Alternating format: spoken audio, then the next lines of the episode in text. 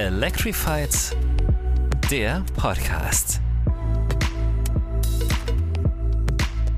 Willkommen zu Electrified, der Podcast. An dieser Stelle treffen wir regelmäßig spannende Visionäre und Macher zu einem inspirierenden Gedankenaustausch. Wir sprechen über Themen, die uns bewegen, über Nachhaltigkeit, Digitalisierung, Mobilität und das immer vor dem Hintergrund des Wunsches nach Veränderung. Mein Name ist Michael Kümritz und das ist der Podcast von Electrified, dem Magazin für zeitgemäße Mobilität. Schön, dass Sie dabei sind.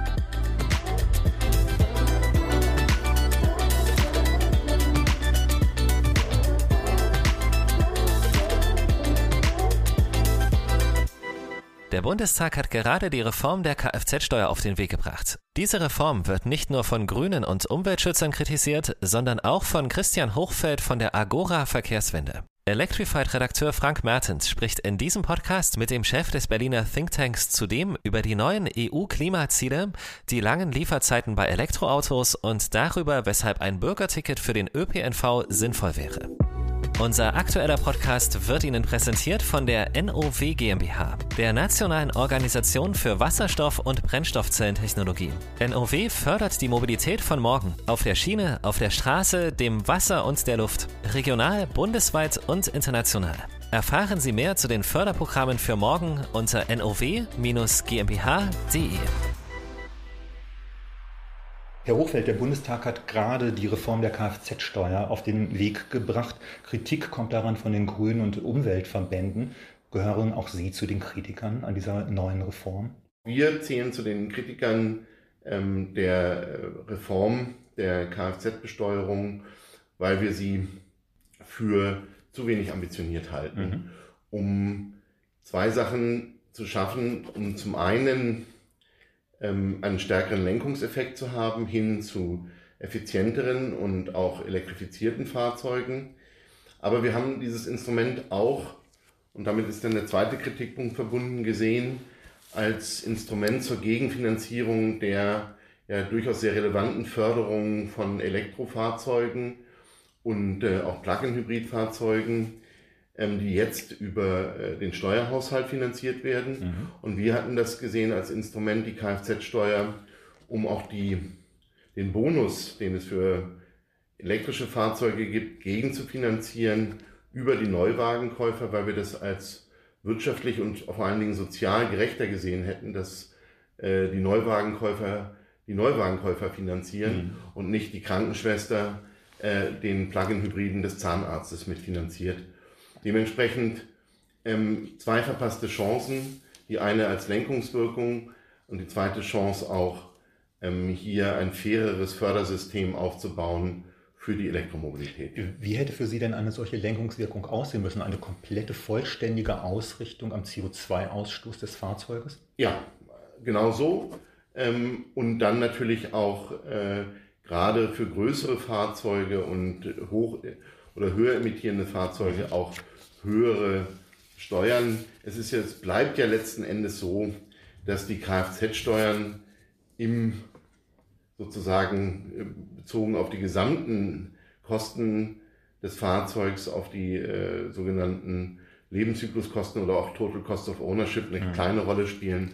Das heißt, ähm, in der Kaufentscheidung keine Rolle spielen. Glauben Sie denn wirklich, dass eine solche Lenkungswirkung äh, eingetreten wäre vor dem Hintergrund, dass ein SUV-Fahrer das, glaube ich, nicht sonderlich interessiert, ob er jetzt nur ein bisschen mehr Geld an Kfz-Steuer für seinen SUV bezahlen muss? Das, äh, es gibt sicherlich ein Fahrzeugsegment äh, ganz oben, mhm. sage ich mal, bei der Preisklasse, aber auch ganz oben mhm. bei der Emissionsklasse, wo das eine geringe Rolle spielt. Ich glaube schon, dass in diesem mittleren Segment ähm, äh, praktisch eine Lenkungswirkung entstehen kann, wo man sich überlegt, nehme ich jetzt ein, sage ich mal, äh, sehr performantes Fahrzeug mit einem mhm. großen Motor oder nehme ich das gleiche Fahrzeug mit einem kleineren Motor, mit einem effizienteren Motor. Sodass äh, in dem Bereich, glaube ich, auch eine Lenkungswirkung entstanden wäre. Die Bundesregierung hat äh, gestern dann unter anderem gesagt, dass äh, diese Reform auch dem Klimaschutz diene. Tut sie das denn vor diesem Hintergrund, dass Sie da jetzt erstmal nicht mit zufrieden sind und vor allen Dingen, dass Sie da keine Lenkungswirkung für den Weg hin zu emissionsärmeren Fahrzeugen wie beispielsweise oder sparsamen Fahrzeugen wie Elektroautos und effizienten Verbrennern sehen?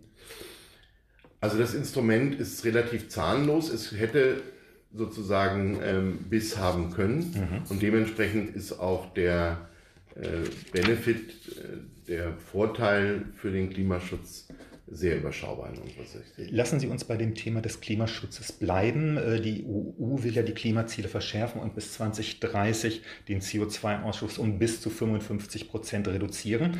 Das bisherige Reduktionsziel lag bei 40 Prozent. Halten Sie dieses äh, Ziel mit Blick auf die Industrie und hier insbesondere auf die Autoindustrie überhaupt für realisierbar?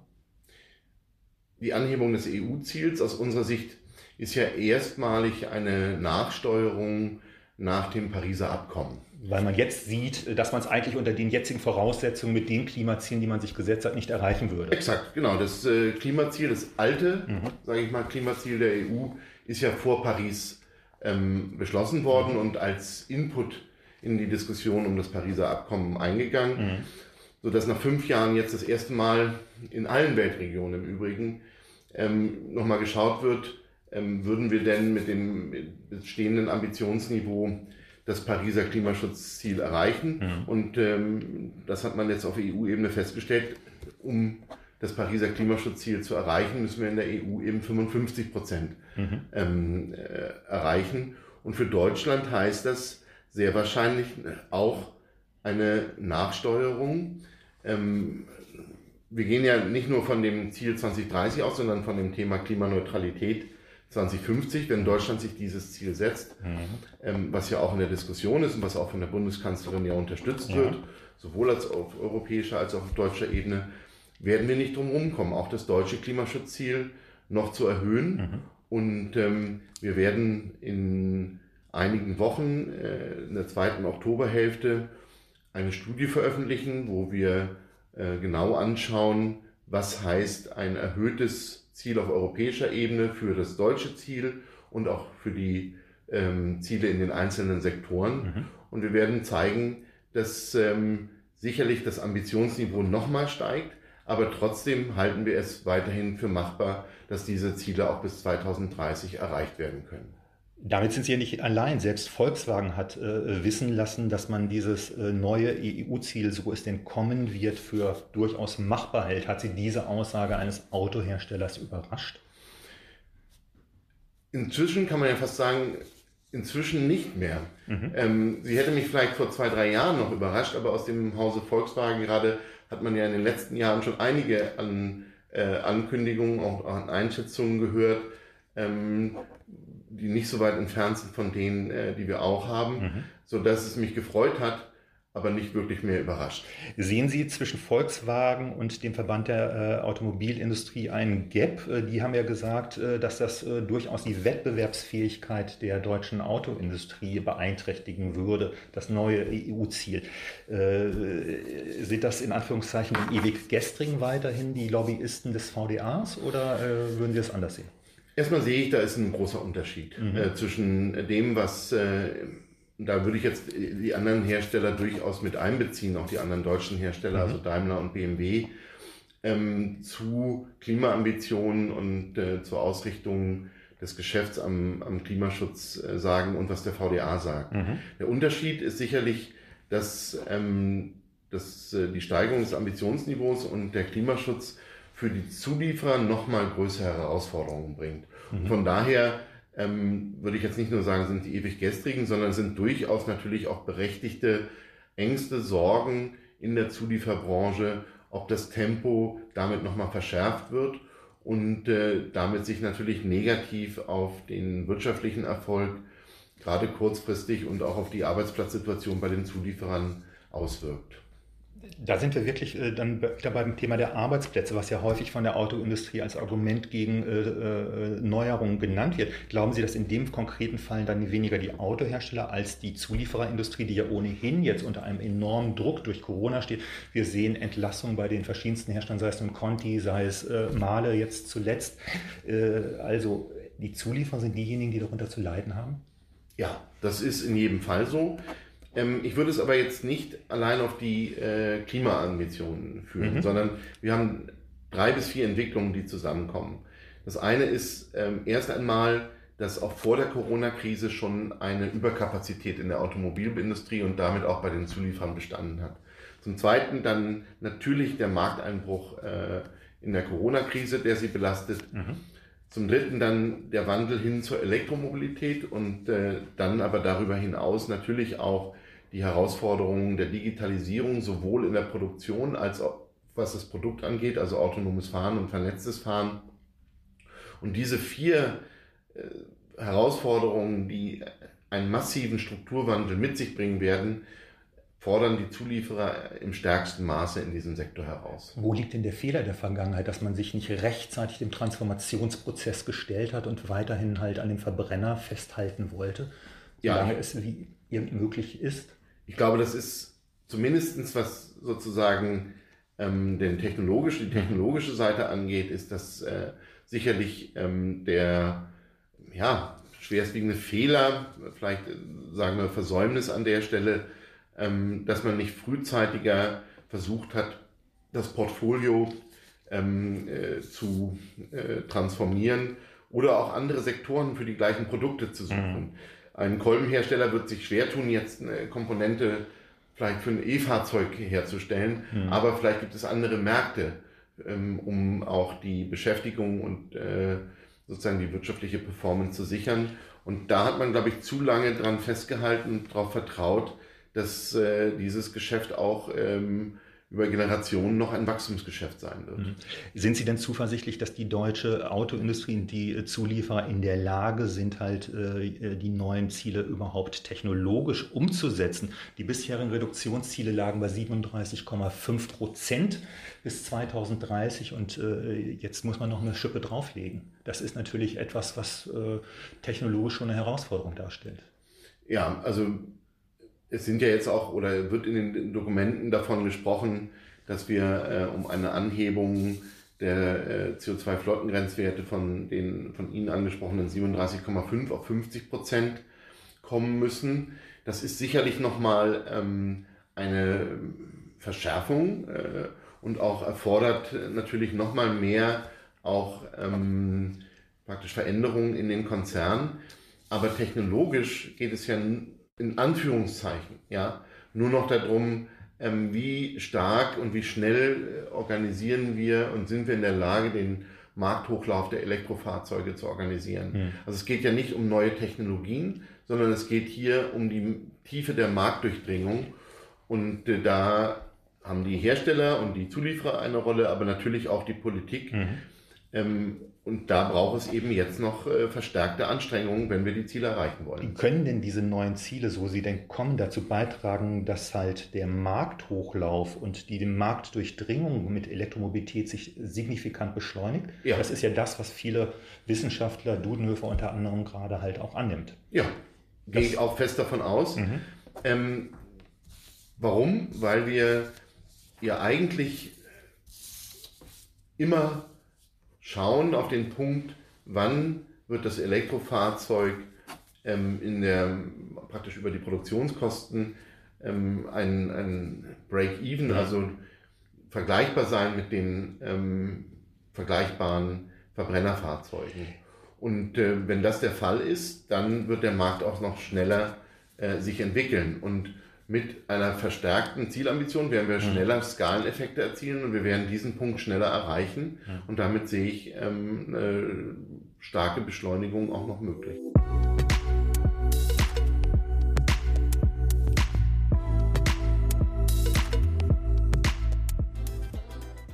Wie zufrieden sind Sie denn momentan mit dem Markthochlauf der Elektromobilität, befördert durch die Kaufprämie von jetzt 6000 Euro für reine Elektrofahrzeuge? Äh, ist eine äh, deutliche Nachfrage halt eingetreten, die teilweise oder von einigen Herstellern, insbesondere den deutschen Herstellern, nicht befriedigt werden kann. Ist das etwas, was Sie, was Sie überrascht? Lange sagte man, ja, wir gehen jetzt voll in die Elektromobilität, insbesondere Volkswagen, die Sie ja eben gelobt haben. Nichtsdestotrotz äh, bekomme ich beispielsweise ein Fahrzeug für den VW E ab oder die die anderen zwei Derivate äh, auf der gleichen Plattform äh, dieses Kleinstwagens halt eigentlich nicht zu kaufen momentan. Das ist ja kein gutes Bild, was hier die deutsche Autoindustrie abgibt. Nein, also ich glaube, zufrieden kann man sein, was äh, die zukünftige Modellpolitik angeht. Wir erwarten ähm, bis Mitte des Jahrzehnts ähm, 300 neue elektrifizierte Modelle, sei es jetzt Plug-in-Hybride oder auch mhm. vollelektrische Fahrzeuge. im Moment ist das Angebot noch nicht ausreichend. Und wir müssen uns da auch, glaube ich, nochmal Gedanken zu machen, ähm, warum kriegen wir das nicht hin, äh, auch den Markt schneller jetzt zu befriedigen? Liegt es daran, dass die Hersteller gegebenenfalls sich zu stark an den Flottengrenzwerten orientieren mhm. und deshalb ähm, gar nicht ein großes Interesse haben, mehr Elektrofahrzeuge herzustellen, als sie von den Grenzwerten her müssten, mhm. ähm, weil sie sagen, die Marge ist natürlich noch deutlich geringer bei diesen Fahrzeugen. Warum soll ich die auf die Marge verzichten, ähm, wenn ich diese Fahrzeuge gar nicht brauche, um die Grenzwerte zu erreichen? Mhm. Ähm, und da deutet natürlich einiges darauf hin, wenn wir eben, Sie sprachen den IAP an, äh, sehen, dass äh, inzwischen nach äh, Hochlauf der Wartezeit auf 16 Monate inzwischen ein Bestellstopp eingerichtet worden ist. Das ist kein gutes Bild, da gebe ich Ihnen vollkommen recht. Ich äh, greife gerne nochmal diese Plug-in-Hybride äh, auf, die Sie vorhin äh, genannt haben. Also für Sie ist es nicht nachvollziehbar, dass auch die Kaufprämie für äh, Plug-in-Hybride letztlich sich erhöht hat. Sie hätten überhaupt keine Förderung aus Ihrer Perspektive äh, bekommen sollen? Doch, wir haben äh, ja im, für den für das Konjunkturprogramm mhm. äh, einen eigenen Vorschlag entwickelt gehabt von Seiten Agora Verkehrswende, ja. wie wir mit äh, Plug-in-Hybriden in Zukunft umgehen äh, würden. Und das orientiert sich daran, dass wir sagen, ein Plug-in-Hybrid ähm, ist nicht interessant, weil er ein Plug-in-Hybrid ist, sondern weil er einen Klimavorteil gegenüber einem Verbrenner hat. Und äh, wir können so als Daumenregel sagen, diesen Vorteil entwickelt er, wenn man einen elektrischen Fahranteil von 50 Prozent oder mehr hat. Mhm. Wenn der Fahranteil darunter liegt, ist er teilweise schlechter als das Verbrennerfahrzeug. Also haben wir gesagt, wir koppeln die Zulage, wir koppeln den Bonus an den Nachweis der elektrischen Fahrleistung mhm. und äh, haben dafür plädiert, dass die Prämie nur dann ausgezahlt wird oder ein Teil zumindest der Prämie, nämlich die staatliche Prämie, nur dann ausgezahlt wird, wenn auch der elektrische Fahranteil von über 50 Prozent nachgewiesen werden kann. Und da sind wir auch noch nicht am Ende der Debatte. Die ähm, Bundesregierung hat ja äh, noch einmal die Überprüfung der Förderung der Plug-in-Hybride in die nationale Plattform Zukunft der Mobilität delegiert und mhm. dort nochmal um Unterstützung gebeten. In dieser Arbeitsgruppe bin ich selbst auch vertreten. Und ähm, da werden wir, kann ich noch nicht sagen, aber sicherlich ähm, auch nochmal differenzierte Vorschläge entwickeln, mhm. wie man gegebenenfalls die Förderung von Plug-in-Hybriden anpassen sollte. Sind Sie ein Freund von einem sogenannten Geofencing, das beispielsweise mit im Erreichen der Umweltzone letztlich nur elektrisch gefahren werden kann, wenn man denn schon ein Plug-in-Hybrid äh, fährt? BMW hat als erster Hersteller das jetzt in seine Autos ein, eingebaut, wenn man denn das Navigationssystem entsprechend äh, programmiert hat. Ich finde, dass das eine wichtige Maßnahme ist, um den elektrischen Fahranteil von Plug-in-Hybriden zu erhöhen. Mhm. Und deshalb sehe ich das als Teil mhm. eines äh, Maßnahmenmixes als äh, sehr zielführend an. Ja. Glauben Sie, dass die Forderung insbesondere jetzt der CSU vom Tisch ist, auch wenn man jetzt bei dem letzten Auto oder vor dem letzten Autogipfel wieder daran festgehalten hat, auch eine Kaufprämie für Verbrenner, für sparsame Verbrenner zu fordern? Oder glauben Sie, das wird ein Evergreen wie das Tempolimit, dass das immer wieder auf den Tisch kommt? Nun, ähm, ich will nicht ausschließen, dass das wieder auf den Tisch kommt. Aber was wir merken, ist, dass der Appetit sowohl in der Politik, aber auch in der breiten Bevölkerung ja weiter sinkt, wenn wir die Umfragen uns angucken äh, im mhm. Hinblick auf die Befürwortung. So wird es äh, noch stärker abgelehnt, als es schon beim Beschluss des Konjunkturprogramms der Fall war. Deswegen glaube ich, dass es weiterhin keinen Erfolg haben wird, auch weil ich glaube, dass wir inzwischen über durchaus bessere und auch gerechtfertigte Hilfen für die Automobilindustrie nachdenken. Ich glaube, es steht außer Frage, dass wir auch in der Krise ähm, diese wirklich wichtige Branche auch noch unterstützen. Aber ich glaube, wir können das besser tun, indem wir die Qualifizierungsprogramme, Fortbildungsprogramme mitfinanzieren, indem wir vielleicht Kreditlinien verbessern und indem wir gezielt Forschung und Entwicklung ähm, an neuen Technologien äh, mit unterstützen. In meinen Augen darf jede oder muss jede Hilfe für diese Industrie daran gemessen werden, ob sie den Strukturwandel unterstützt oder bremst. Und wir können nur noch Hilfen anbieten, die den Strukturwandel unterstützen, weil wir sonst, glaube ich, auch nicht uns ehrlich machen, dass nur diese Arbeitsplätze auch in Zukunft dann sicher sein werden. Wenn Sie sich das Konjunkturpaket äh, Paket der Bundesregierung nochmal vergegenwärtigen, glauben Sie, dass hier die richtigen Akzente im Kontext des Green Deals gesetzt worden sind oder hätten Sie sich deutlich mehr erwartet? Im Nachgang haben wir jetzt auch die Wasserstoffstrategie auf den Weg gebracht, die ja schon kurzer oder ein paar Sätze schon mal Bestandteil des ersten Konjunkturpakets waren und jetzt ist es beschlossen worden. Sind Sie da zufrieden jetzt mit dem, was im Konjunkturpaket im Kontext der Mobilität steht? Also ich habe mal den Ausdruck gehört, das äh, Konjunkturpaket ist blassgrün und das fand ich eigentlich ganz treffend. Mhm. Ähm, es ist, glaube ich, viel besser, als wir es ähm, befürchtet haben. Mhm. Ja? Und es ist vielleicht nicht ganz so, was wir uns vorgestellt haben. Aber ich finde, es enthält gute Elemente. Ähm, man muss aber sagen, dass im, gerade im Mobilitätsbereich ähm, wir ja schon ein halbes Jahr vorher das Klimaschutzprogramm beschlossen hatten und jetzt dann das Konjunkturprogramm.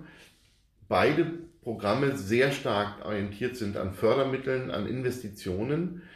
Aber um diese Investitionen auch in Wert zu setzen, das heißt, um Klimaeffekte zu erzielen und äh, einen Beitrag zum Klimaschutz leisten zu können, brauchen wir jetzt auch Strukturreformen. Das heißt Reformen vom Steuern- und Abgabensystem, um sozusagen äh, den Marktplatz äh, zu korrigieren und damit auch die Investitionen auch in Wert zu setzen und für den Klimaschutz auch ähm, nutzbar zu machen. Herr Hochwert, lassen Sie uns über die Corona-Krise reden. Äh, kann die Pandemie wirklich zu einer klimagerechteren Mobilität führen? Sie haben hier ja gerade äh, zu diesem Thema eine Studie vorgestellt. Erleben wir aber nicht genau gerade das Gegenteil? So nimmt der Autoverkehr wieder deutlich zu in der Nach-Lockdown-Phase, die wir jetzt gerade haben.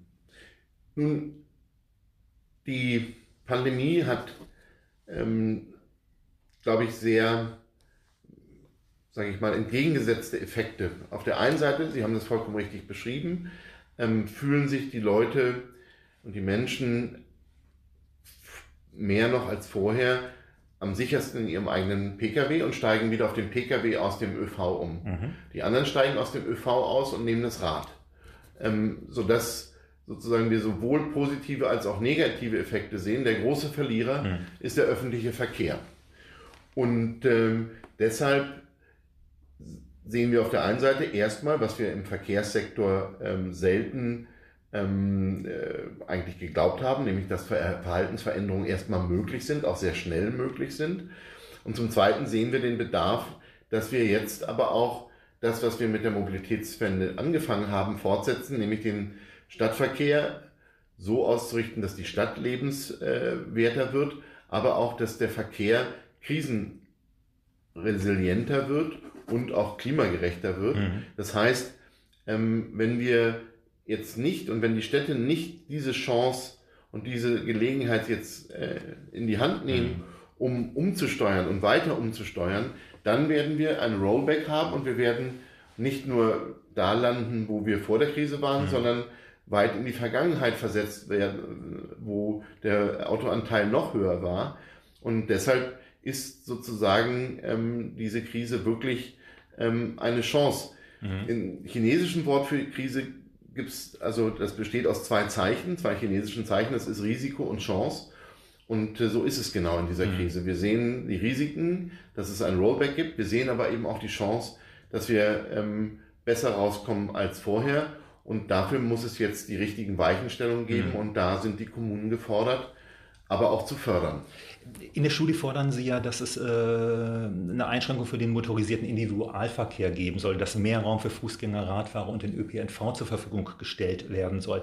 Warum tun wir uns eigentlich mit solchen Schritten in Deutschland besonders schwer, wenn man in andere Länder wie Dänemark oder die Niederlande schaut? Da scheint es ja deutlich besser zu funktionieren. Sind wir Bedenkenträger?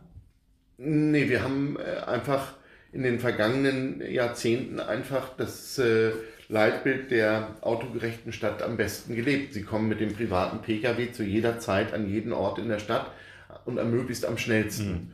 Und ähm, da jetzt umzudenken, dass äh, das eben nicht mehr möglich ist in der lebenswerten Stadt und dass wir gerade in den Krisen jetzt den öffentlichen Raum brauchen, um ihn als Begegnungsraum wieder zu haben, um äh, auch äh, den Radverkehr und Fußverkehr sicher zu machen, um aber auch äh, den öffentlichen Raum wieder als Wirtschaftsraum zu nutzen, weil wir nicht mehr gerne in Läden gehen, sondern äh, äh, die Restaurants auf die Straße bringen und aber auch äh, durchaus Verkaufsflächen auf die Straße bringen, können wir es uns eben nicht mehr leisten, insbesondere diese Flächen für den parkenden Autoverkehr zu reservieren äh, und ihn auch nicht richtig zu bepreisen. Der öffentliche Raum ist gerade in der Krise besonders viel wert und äh, diesen Wert müssen wir auch zum Ausdruck bringen, wenn er von dem Autoverkehr in Anspruch genommen wird. Mit anderen Worten, Autofahren muss teurer werden durch höhere Parkgebühren, beispielsweise im City-Bereich oder äh, durch äh, Tempolimits, wenn man es äh, weniger attraktiv machen will, oder beispielsweise durch,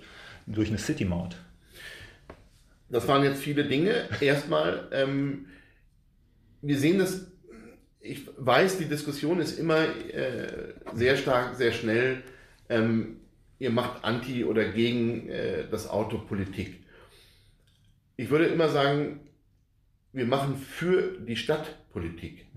Und das heißt, dass auch das Auto einen fairen Preis für die Nutzung des öffentlichen Raums in der Stadt bezahlt. Mhm. Den hat es nicht, aber deswegen sehe ich noch nicht, dass es eine Anti-Auto-Politik ist, sondern es ist eine Stadt oder eine Politik für die Stadt. In der Konsequenz heißt es natürlich, dass Autofahren teurer wird, teilweise auch unbequemer, als es zuvor war. Aber das heißt nur, dass wir zuvor eben genau das nicht getan haben, dass wir eigentlich den Autoverkehr in der Stadt sehr stark subventioniert haben, monetär oder eben auch ideell. Mhm. Und äh, da können wir äh, nicht weitermachen. Und deshalb ähm, ist Parkraumbewirtschaftung absolut richtig, weil es setzt den richtigen Preis für, die, mhm. ähm, für den öffentlichen Raum. Ähm, und äh, auch ähm, die Reduzierung der Geschwindigkeit ist gerade im Vergleich äh, oder in Bezug auf ähm, den Ausgleich und die Fairness äh, zwischen den Verkehrsträgern, Rad, Fuß und Autoverkehr wichtig. Mhm. City Maut ist nochmal eine andere Debatte. Da geht es in meinen Augen darum, dass wir in Zukunft viel mehr Geld brauchen werden, um den ÖPNV nicht nur dorthin zurückzubringen, wo er vor der Krise war, sondern um ihn attraktiver zu gestalten, besser zu gestalten, ähm, als er vorher war, damit noch mehr Menschen nicht nur zurückkommen, sondern ihnen noch mehr Menschen den ÖV nutzen. Und da braucht es Investitionen.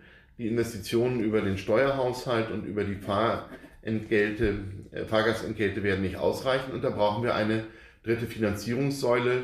City Maut ist eine Option. Ähm, in meinen Augen jetzt nicht die präferierte. Ist es ein obligatorisches Ticket für den ÖPNV, was in Berlin beispielsweise gefordert worden ist, wenn wir zu dem Thema kommen, dass jeder wirklich seine Jahreskarte, zu welchem Preis jetzt auch immer, sei es nun für die 1 Euro, die wir mal diskutiert haben vor, vor einigen Jahren, oder äh, ist, sehen Sie das nicht als probates Mittel an? Ich, also Sie meinen jetzt das Bürgerticket? Das genau, Bürgerticket, Nahverkehrsabgabe, Bürgerticket, das ist, äh, meint das Gleiche. Mhm. Ich finde das ähm, durchaus als äh, sehr gut prüfbaren Weg. Mhm. Wir sollten uns anschauen oder wir sollten berücksichtigen bei der Frage, was ist das beste Finanzierungsinstrument mhm. für den zukünftigen, noch besseren und modernen ÖV? Ähm, wie sieht die Verteilungswirkung dieses Instruments aus? Belastet es die unteren Einkommensgruppen mehr oder die oberen Einkommensgruppen? Ich glaube, dass das Bürgerticket ähm, eher die unteren Einkommensgruppen ähm, bevorteilt und auch unterstützt Dementsprechend sollten wir hier die Finanzierung des ÖVs sehr stark an sozialen Kriterien ausrichten und dann den besten Finanzierungsweg finden. Das, was Sie in der Studie fordern, mehr Raum für Fußgänger, Radfahrer und den ÖPNV, hat äh, Berlin ja äh, probiert umzusetzen. Unter anderem auch mit der Einrichtung von Pop-up-Radwegen ist jetzt aber durch das Urteil äh, des Verwaltungsgerichts zurückgepfiffen worden. Ist das für Sie ein Rückschritt auch für die Mobilitätswende allgemein oder nur in dieser Stadt? Ich glaube noch nicht mal in dieser Stadt, das ist ähm, ein sicherlich äh, Rückschlag und auch medial sehr stark wahrgenommener ähm, Rückschlag. Aber ich glaube, wenn die, der Aufbau äh, und die Einrichtung der Pop-up-Bike Lanes noch anders begründet wird vor Gericht, dass durchaus dann diese auch genehmigt werden. Wir sehen ja auch in anderen Städten, dass sie äh, rechtssicherer eingerichtet werden können und dann auch äh, Bestand haben mhm. können. Also es ist eine Verzögerung, aber kein wirklicher Rückschritt und ich glaube, das ist ähm, ein Hiccup, ähm, aber kein, kein äh, Beinbruch äh, für die Mobilitätswende. Äh, dient Berlin eigentlich mit seinem Mobilitätsgesetz als Vorbild für andere deutsche Städte? Ähm, ich glaube, Berlin als Land mit dem Mobilitätsgesetz kann nicht nur für andere deutsche Städte oder Bundesländer als Vorbild fungieren, sondern durchaus auch für den Bund. Denn was macht denn dieses Mobilitätsgesetz? Mal hm. abgesehen von der jetzt ähm, Implementierung hier in Berlin, äh, wie sie vorgenommen worden ist, ähm, die sehr stadtspezifisch ist. Aber was wir doch brauchen und was äh, der große Wert des Mobilitätsgesetzes ist, den wir auch auf Bundesebene gebrauchen können, ist, dass wir die Ziele der Mobilität neu formulieren. Mhm. Die Ziele der Mobilität werden formuliert, äh, ich sage jetzt mal böse, in der Straßenverkehrsordnung oder in der Reichs- Straßenordnung. Ja, die rührt ja auch wirklich aus äh, gestrigen Zeiten, ähm, diese Straßenverkehrsordnung, wo das Ziel ähm, angegeben wird, dass Verkehr leicht und flüssig sein muss. Mhm. Heute ist das überholt, dieses Thema. Heute muss Verkehr klimagerecht sein, umweltgerecht, sicher für die Verkehrsteilnehmer. Ähm, es muss Zugang für alle geben in der Mobilität. Es muss wenig Lärm geben. Es muss eben auch der öffentliche Raum berücksichtigt werden. Das heißt, Mobilität muss mehr Ansprüchen dienen, als es in der Vergangenheit der Fall war. Das müssen wir in den Zielen der Mobilitätsentwicklung festschreiben. Dann werden auch viele Konflikte, die im Moment bestehen, weil wir nicht in der Lage sind, das Straßenverkehrsrecht und das Straßenverkehrsordnung zu ändern, äh, aufgelöst werden. Deshalb kann ich mir sehr gut vorstellen, dass für die nächste Legislaturperiode ein Bundesmobilitätsgesetz ähm, ganz oben auf der Agenda steht und dass wir sehr darüber nachdenken sollten, ob uns das nicht auf dem Weg zu einer modernen Mobilität einen großen Schritt weiterbringt. Glauben Sie, dass das auch mit einem CSU-Verkehrsminister möglich wäre, ein solches Gesetz auf den Weg zu bringen? Ja, ich glaube, das ist rational ähm, gut vertretbar und verkaufbar. Ähm, und äh, von daher glaube ich nicht, dass ähm, sozusagen ein CSU-Verkehrsminister in der nächsten Legislaturperiode sich es leisten kann, sich dieser Diskussion zu versperren, weil es der Weg in die moderne Mobilität ist. Und wenn er diesen Weg nicht gehen will, unabhängig davon, welcher Couleur der Verkehrsminister ist, dann ähm, glaube ich, äh, ist er nicht richtig am Platz. Wie sind Sie denn mit der Verkehrspolitik äh, der Bundesregierung zufrieden, wenn wir schon bei dem Thema Verkehrsminister sind? Ähm, ich messe das jetzt äh, nicht an persönlichen Leistungen, sondern ähm, an den Zahlen, Daten und Fakten, insbesondere natürlich in Bezug auf den Klimaschutz, der bei uns im Zentrum steht. Und da ist es nun mal so, jetzt auch äh, amtlich bewiesen durch die Gutachten der Bundesregierung, ähm, die ja das Klimaschutzprogramm äh, im Verkehrssektor analysiert haben, dass wir insbesondere im Verkehrssektor nicht in der Lage sind, mit dem, was jetzt beschlossen worden ist, die Klimaziele zu erreichen. Von daher kann man nicht zufrieden mit der Verkehrspolitik sein, wenn die Ziele noch nicht erreicht werden. Und deshalb müssen wir da nachsteuern. Ähm, und ich äh, bin guter Dinge, dass vielleicht noch äh, das ein oder andere vor der Legislaturperiode, aber dass vor allen Dingen ähm, dann die Bundestagswahl und die nächste Legislaturperiode ganz entscheidend sein werden, ähm, ob wir in der Lage sind, die langfristigen Klimaschutzziele in Deutschland, aber auch auf der EU-Ebene dann erreichen. Ähm, wenn wir in der nächsten Legislaturperiode nicht wirklich ähm, den Schalter umlegen, rücken alle Klimaschutzziele im Verkehrssektor in weiteste Ferne. Äh, vor diesem Hintergrund äh, meine letzte Frage, Herr Hochfeld. Wenn Sie denn einen Wunsch für den nächsten Autogipfel hätten, wie sehe der denn aus? der Wunsch für den Autogipfel wäre, dass es äh, kein Autogipfel ist, sondern ein Mobilitätsgipfel. Das heißt, dass auch andere Akteure der Mobilität dort mit am Tisch sitzen, ähm, durchaus auch zivilgesellschaftliche Organisationen. Denn am Ende des Tages ähm, ist es nicht eine Frage, ob äh, nur die Autohersteller und die Zulieferer ihren Beitrag leisten und den mit der Politik vereinbaren, sondern dass das Auto nicht mehr das dominante Verkehrsmittel in Deutschland ist, sondern ein Teil eines modernen Verkehrssystems. Nur dann werden wir auch die Klimaschutzziele im Verkehr erreichen. Und das heißt, dass die anderen Akteure mit an den Tisch gehören, wenn es darum geht, Mobilität der Zukunft und unsere Mobilität zur Chefsache zu machen. Herr Hochfeld, ich danke Ihnen recht herzlich für das Gespräch. Sehr gerne. Vielen Dank. Vielen Dank für Ihr Interesse an Electrified, der Podcast. Sie finden uns auf Spotify, Apple Podcast, Google Podcast und natürlich auch direkt auf unserer Website auf electrifiedmagazin.de.